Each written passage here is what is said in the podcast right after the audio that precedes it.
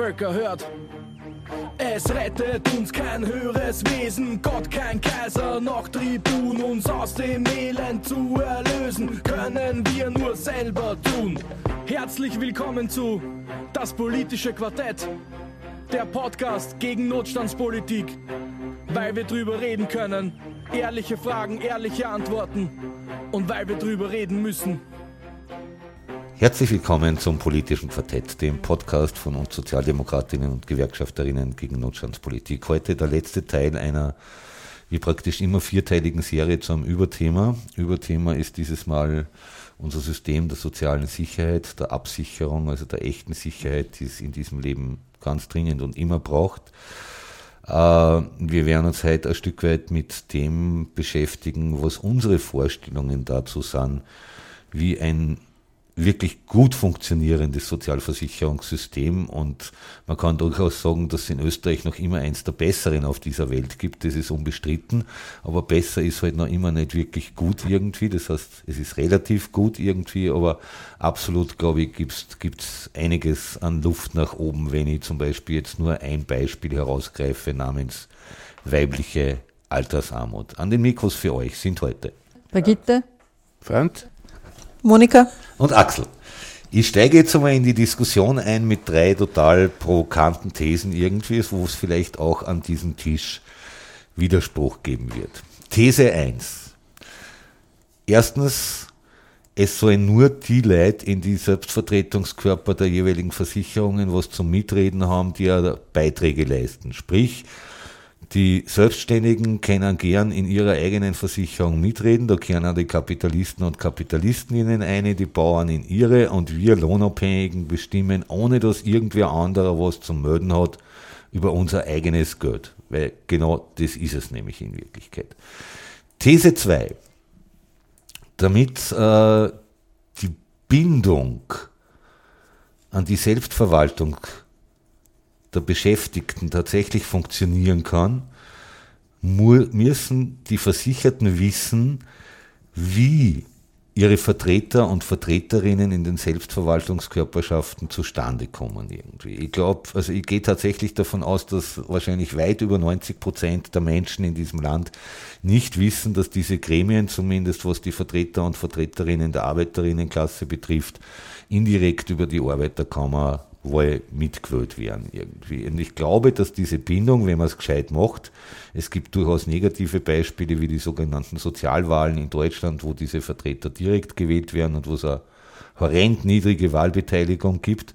Das sagt uns genau, wie man es nicht machen kann irgendwie, aber ich glaube, das kann man besser organisieren. Sprich, die Vertreter und Vertreterinnen gehören direkt gewählt.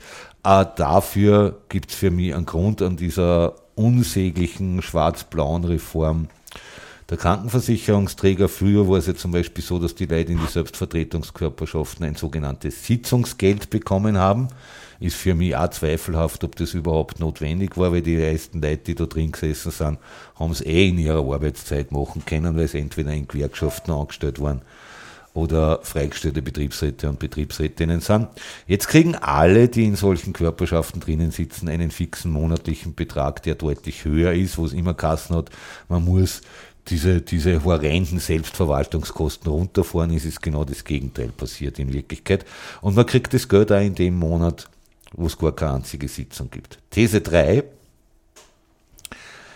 Geld aus unseren sozialen Sicherungssystemen, und da gehe ich jetzt insbesondere auf die Krankenkasse ein, Geld für Leistungen, die erbracht werden im Auftrag des sozialen Sicherungssystems Krankenversicherung sollen nur jene bekommen, die auch tatsächlich für dieses System arbeiten, sprich nicht für privaten Profit.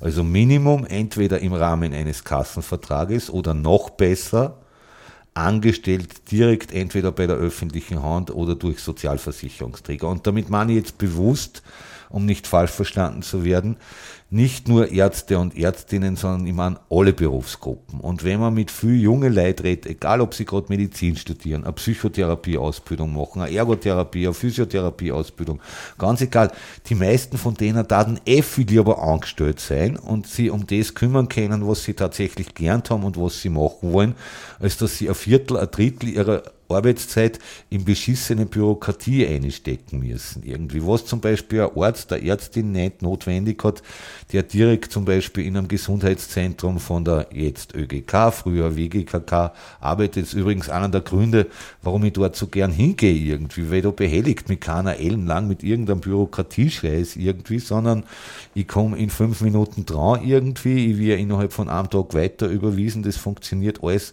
hundertmal besser wie bei irgendwelchen niedergelassenen Ärzten. So, soweit mit drei provokanten Thesen zur Einleitung. Ich ersuche um Widersprüche oder Unterstützung oder Kritik oder Weiterentwicklung dieser Ideen. Gut, dann fange ich mal gleich an. Deine erste These sozusagen Selbstverwaltungs, äh, Mitglieder der Selbstverwaltung sollen nur aus jenem Kreise kommen, die die Beiträge dafür leisten.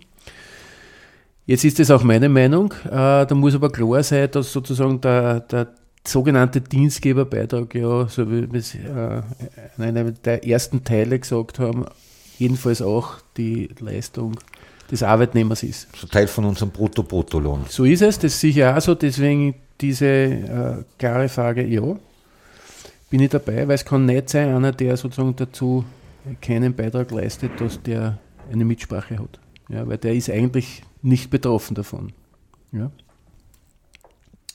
Das im Übrigen ja auch Verfassungsgerichtshof eigentlich dann ja so festgestellt hat, nicht auch, wenn sein Spruch zur SVG-Reform seltsam war. Aber gut. Aber was noch wichtiger ist, sie kriegen aus diesem System keine Leistungen. Mhm. Ja, eh nicht. Die Leistungen beziehen nur die Ja, Arbeitnehmer. Es ist die, es ist die Krankenversicherung der Unselbstständigen. du so Arbeitnehmerinnen willst? Also Sie sollen in ihrer Sozialversicherung Ja, genau. bestimmen. Da, das tun sie eh, nicht? Aber da sitzen wir nicht drin, nicht? Komisch. Ja, das ist schon seltsam, nicht? Aber ich sage, wie gesagt, ja, natürlich. Ja. Also ein klares Ja zu dieser, dieser eigentlich keine These, sondern es ist eine klare äh, Frage einer gerechten Gesellschaft. Ja. Äh, Basiswahlen, ja, du hast das selber ja noch angesprochen, in, in Deutschland mit den äh, Sozialversicherungswahlen, die quasi eine Basiswahl ist, dass es dort sozusagen über Beteiligung 2% äh, dann entscheiden darüber, wie das äh, wie dann die weiteren Schritte äh, zu setzen sind, ist halt auch zu wenig. Das heißt, in beiden Fällen sozusagen wäre es ganz wichtig, dass die Bewusstseinsbildung äh, eine größere Rolle spielen sollte als jetzt. Das heißt, man muss den Leuten, den Menschen, die dort betroffen sind davon, ja, äh, versuchen, das äh, darüber zu reden und äh, zu erklären, um was es da geht. Und natürlich wissen wir alle, dass das eine Frage der Bildung ist und auch schon sozusagen die ersten Schritte auch hier in der äh, Schule zum Beispiel oder, sogar schon in abgewandelter Form in der, im Kindergarten Platz finden sollten im Sinne von gesellschaftlicher Bildung. Ähm, Sitzungsgelder vielleicht als, ob du es auch hier vollkommen recht, äh, das ist, äh, hat sich zum Negativen gewandelt, weil diese Versprechen, dass das billiger wird, ja nicht stattgefunden haben. Und auch das, was du gesagt hast, mit jenen, die äh, in ihrer Dienstzeit das, äh, die Möglichkeit hatten, da teilzunehmen, dass da ein Sitzungsgeld vielleicht gar nicht notwendig gewesen war. Aber ich glaube, das hat es alles nicht ausgemacht. Das ist nur sozusagen eine, wäre eine Schönheitskorrektur in dem Sinne. Eh, da geht es nicht um große Beträge, es ist nur eine Gerechtigkeitsfrage. Und auch hier zu dem, äh, zu, de, zu dem Bewusstseinsbildung äh, Basiswahlen äh, versus äh, äh, ähm, Repräsentation über die Arbeiterkammerwahl oder überhaupt Frage des Systems, wie gut ist das System? Ein kleines Beispiel, ganz kurz noch. Ähm, früher waren in, de, in den Selbstverwaltungsgremien viel mehr Versichertenvertreter drinnen. Ja? Nicht nur, dass wir eine Arbeitnehmermehrheit gehabt haben, sondern einfach insgesamt waren, waren viel mehr an Zahl drinnen. Und in den, in den Hauptversammlungen, äh, Generalversammlungen, nehmen wir jetzt die Pensionsversicherung her, waren da 180 Leute, sage ich jetzt einmal über den Daumen. Ja. Und jetzt waren das meiste Betriebsräte. Und wann jetzt Diskussionen in den Buden entstanden sind, dass irgendwas in der Pensionsversicherung schlecht läuft, was nicht der Wahrheit entsprochen hat, was sozusagen Halbwahrheiten oder Gerüchte verbreitet uns an den Medien, dann haben zumindest ein Großteil dieser versicherten Vertreter, die ja in der Pensionsversicherung gesessen sind, in der Bude sagen können, sie haben es vielleicht manchmal nicht gemacht, aber theoretisch in der Bude sagen können, was wirklich ist. Das heißt, der direkte Zugang zu der Kollegenschaft war gegeben. Und was haben wir gemacht über die Jahre hinweg? Wir haben die versicherten Vertreter im permanent reduziert. Das heißt, wir haben uns da schon sozusagen, auch wenn das nur ein kleiner Teil ist, da schon die Möglichkeiten genommen, direkt an die Kollegenschaft in den Betrieben. Äh, und ich sage es jetzt ganz, ganz brutal, die Wahrheit heranzubringen. Ja. Und umgekehrt finde ich, diese versicherten Vertreter haben auch die Möglichkeit gehabt, aus ihren Buden die Meinungen von den Natürlich. Kolleginnen Genau, in Natürlich. die Gremien zu tragen. Natürlich. Vollkommen richtig, aber es war jetzt nur im Sinne dessen, dass wir gesagt haben, Bewusstseinsbildungen, wer kennt sie aus nicht und, und wie kommt man sozusagen zur Kollegenschaft. Also das war natürlich auch zu überlegen, dass man tatsächlich irgendwie Basiswollen einbringt, aber unter der Prämisse, dass also da wirklich an der Bewusstseinsbildung massiv gearbeitet wird. Ja. Wobei Gewerkschaften oder AK natürlich äh, hier eine Rolle spielen müssen, halt in, in einer anderen Form. Ja, und Geld für Leistung äh, im Auftrag des Trägers nicht, wenn es um sich um Private handelt, die damit ein Geschäft machen, ja, 100% d'accord. Ja. Es kann nicht sein, dass sozusagen die öffentliche Hand Aufträge vergibt, an, also im Sinne bei der, bei der Gesundheit und Versorgung und dann äh, private Firmen einen Teil davon nutzen, um ihre äh, Gewinne zu machen.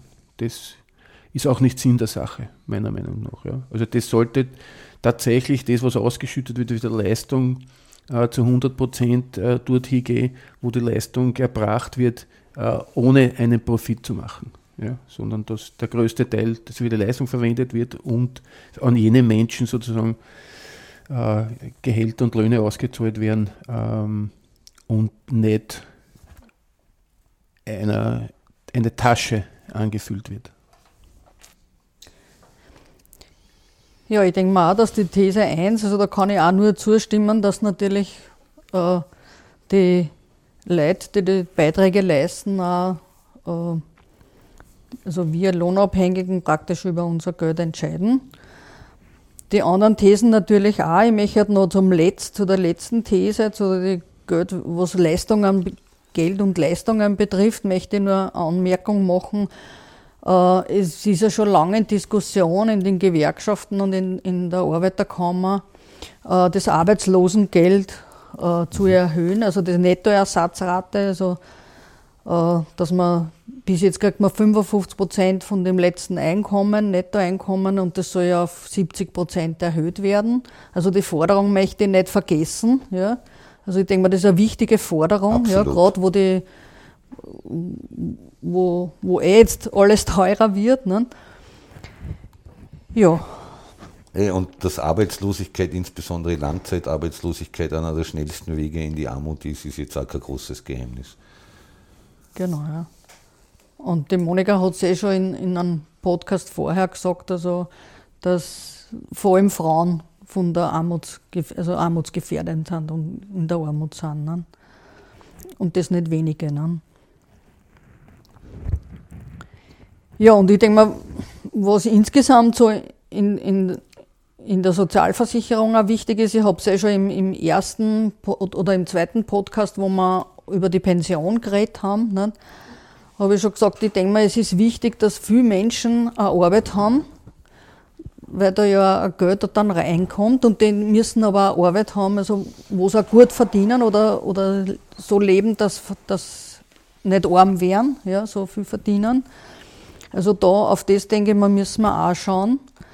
Ähm, und wo ich mir denke, was bei der Pensionsversicherung zum Beispiel auch geändert gehört, also äh, dass äh, die Pension, die Anpassung der Pensionen nicht aufs Vorvorjahr greift, sondern zumindest auf das letzte Jahr, also dass man die Inflation des letzten Jahres hernimmt. Ne? Ja.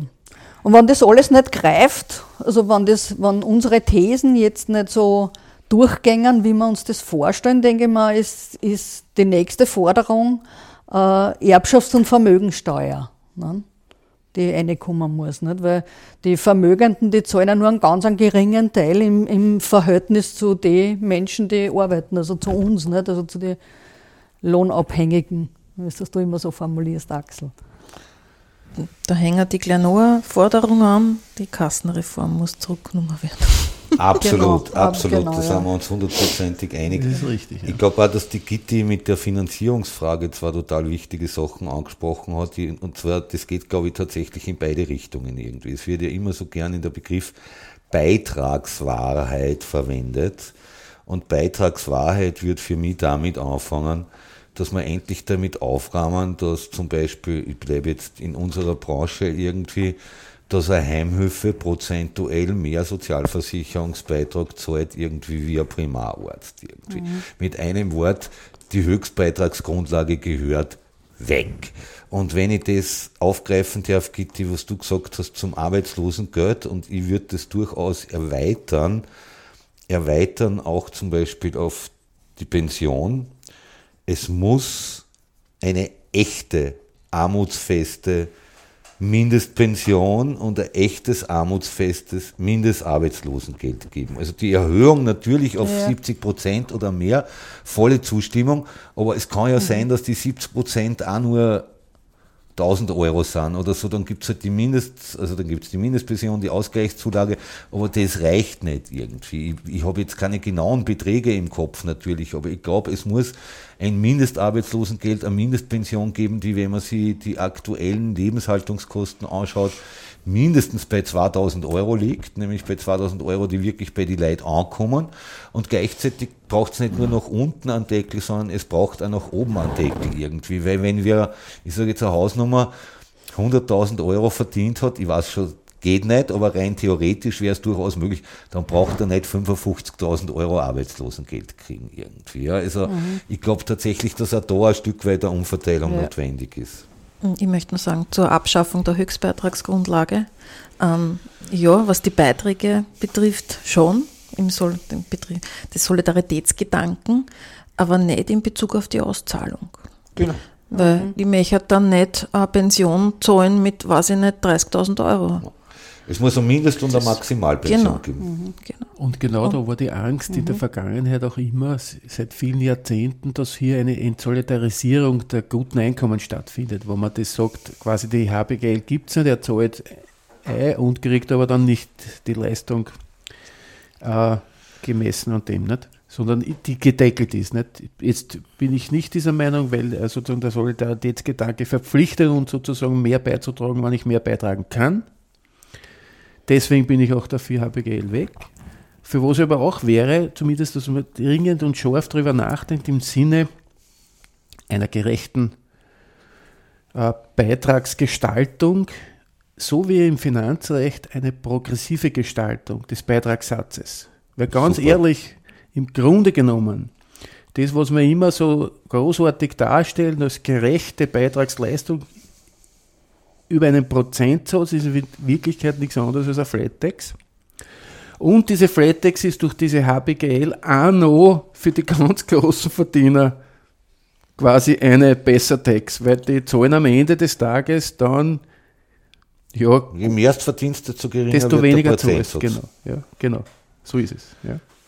Das heißt also, in beiden Fällen äh, muss man ganz klar sagen, ja, HBGL weg und eine progressive Beitragsgestaltung war super. Ich wollte noch was anschließen, ganz kurz zur Brigitte.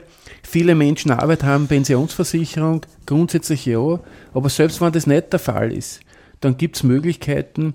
Dahlinger hat das äh, gesagt äh, schon, dass man sozusagen die, die, die Digitalisierung und das, äh, das äh, Zeitalter, wo man sozusagen mit Maschinen mehr erledigen kann als mit Menschen, dass man hier sozusagen jene Betriebe, die auf die Menschen verzichten und Maschinen einsetzen, stärker zur Finanzierung heranzieht, dann habe ich da auch kein Problem, wenn ich weniger Leute habe.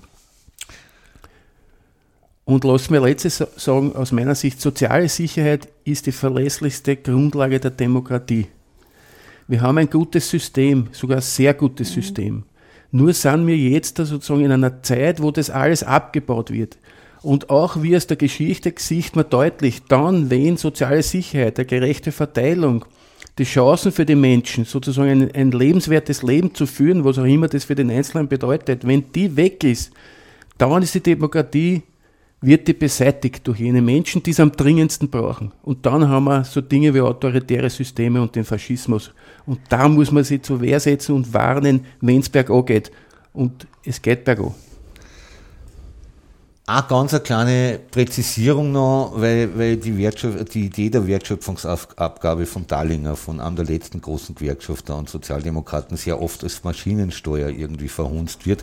Es geht nicht nur um den Einsatz von Maschinen, weil in Wirklichkeit, wenn man sich jetzt anschaut, wie der Kapitalismus funktioniert, irgendwie dann steckt viel mehr Profit nicht mehr in Maschinen, sondern in Algorithmen, in Software, mittlerweile in künstlicher Intelligenz, um das Thema auch noch irgendwie einzubringen. Also es geht um alles, wo aus, wo aus, wo aus Dingen Profit geschöpft wird, die nicht direkte menschliche Arbeitskraft sind irgendwie. Das gehört genauso besteuert irgendwie. Und wenn die Neos und diese ganzen Wirtschaftsfuzis ihre eigenen Argumente ernst nehmen würden, äh, die Leute muss mehr netto vom Brutto bleiben, dann muss man indirekt sagen, das passt schon total, da bin ich auch dafür. Aber dann heißt es halt auch, bei den Profite muss weniger netto vom Brutto bleiben irgendwie. Weil das, wie Profite besteuert werden, ich glaube, das taten uns wir alle wünschen irgendwie, dass man nur jetzt mittlerweile nächstes Jahr 23 Prozent Körperschaftssteuer, also ich darf gern nur 23 Prozent Lohnsteuer zahlen.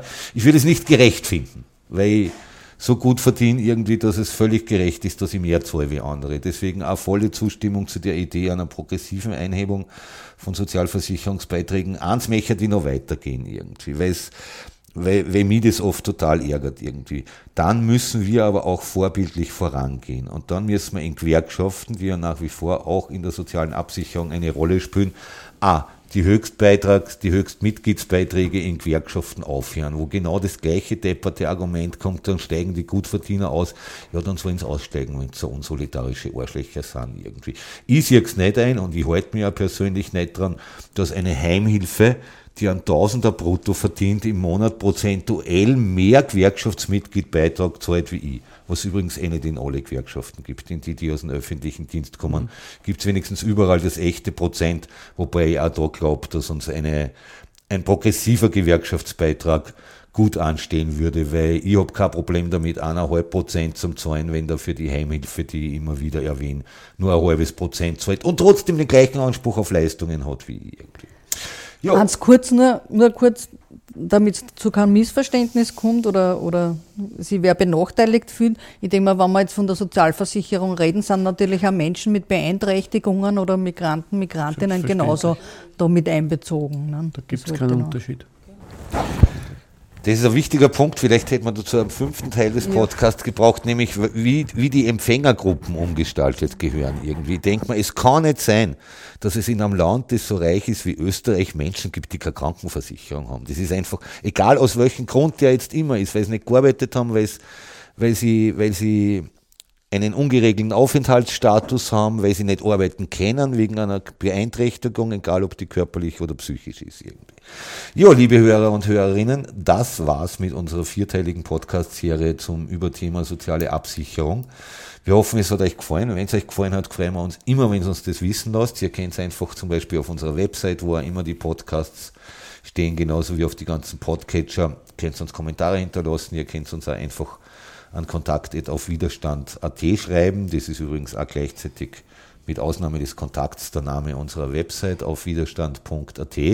Und ich glaube, wir sind uns alle einig irgendwie, damit wir auch nur das bewahren, was sie Generationen von Kolleginnen und Kollegen in der Arbeiterinnenbewegung erkämpft haben, äh, in der Gewerkschaftsbewegung erkämpft haben an sozialer Sicherheit, wir ganz schön viel Widerstand leisten müssen gegen die Angriffe die in den nächsten Jahren noch auf unsere soziale Absicherung zukommen, außer es passiert ein Wunder bei der nächsten Nationalratswahl und es gibt eine absolute Mehrheit äh, oder zumindest eine rot-rote Koalition, das war die zweite Alternative. Äh, insofern stellen wir uns darauf ein, dass wir die ganze Zeit das machen müssen in Zukunft, weil sonst wird es nicht gehen, wie unser Name in den Social Media lautet und verabschieden uns auch damit auf, auf Widerstand. Widerstand. Völker hört. Es rettet uns kein höheres Wesen, Gott kein Kaiser, noch Tribun, uns aus dem Elend zu erlösen, können wir nur selber tun.